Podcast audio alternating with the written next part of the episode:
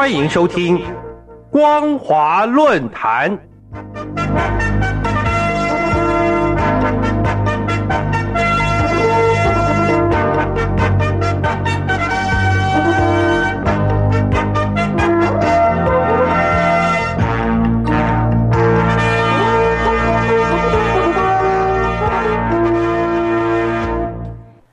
各位听众朋友，大家好，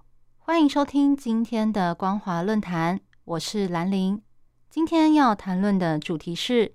不从制度改革入手，大陆粮食供应问题会日益恶化。近两年来，受到疫情大流行与恶劣天气等因素的影响，全球农业产量大幅下滑，再加上油价一直飙涨，导致食品价格达到有史以来的最高水平。俄罗斯和乌克兰爆发战争后，情况更是雪上加霜。许多专家警告，全球很可能会出现粮荒，而大陆的粮食供应问题也开始浮上台面。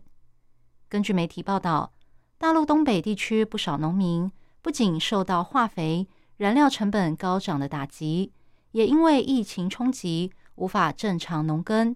例如。作为大陆第二大玉米种植省份的吉林省，这波疫情已经延烧超过四十天，但该地区的产量占大陆粮食产量的五分之一以上，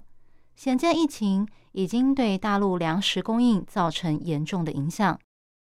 除了疫情延烧之外，气候变化也是为农作物带来灾损的重要原因之一。中共农业部长唐仁健日前就提到。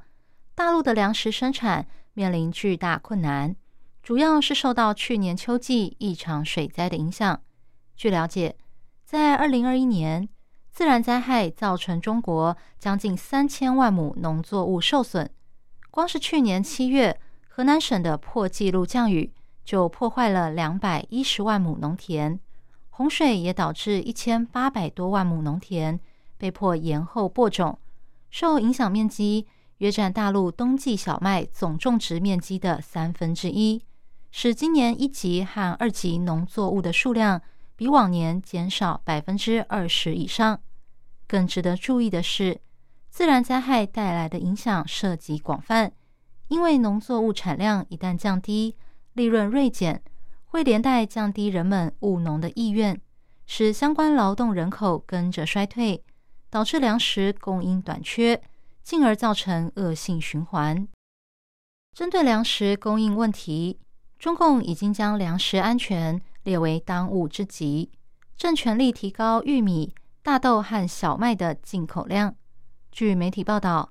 俄乌战争开打后，中共向美国购买了超过一百零八万吨的玉米，是去年五月以来购买的最大宗农产品。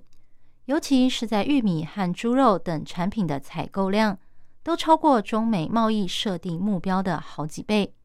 一方面，这反映出中共对粮食供应的担忧；另一方面，也显示大陆的粮食供应越来越依赖向外采购。一旦国际政经局势出现任何变化，大陆的粮食供应问题将更加令人担忧。基本上。中共将粮食安全视为国家优先事项是有道理的。针对这一点，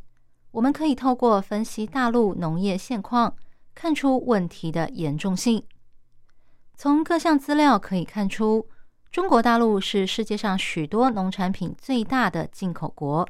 例如，中国每年进口的大豆占全球市场总量的百分之六十。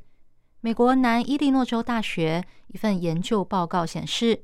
二零一五年，中国是世界上最大的蔬菜进口国，占市场份额百分之十五，也是全球第七大食品进口国，占市场份额百分之五，还是第四大牲畜进口国，占市场份额百分之七。巨额的农产品进口量，反映出大陆农业生产的先天不足。我们要知道，大陆人口占世界人口百分之二十二，但耕地面积只占世界总耕地面积的百分之十。资料显示，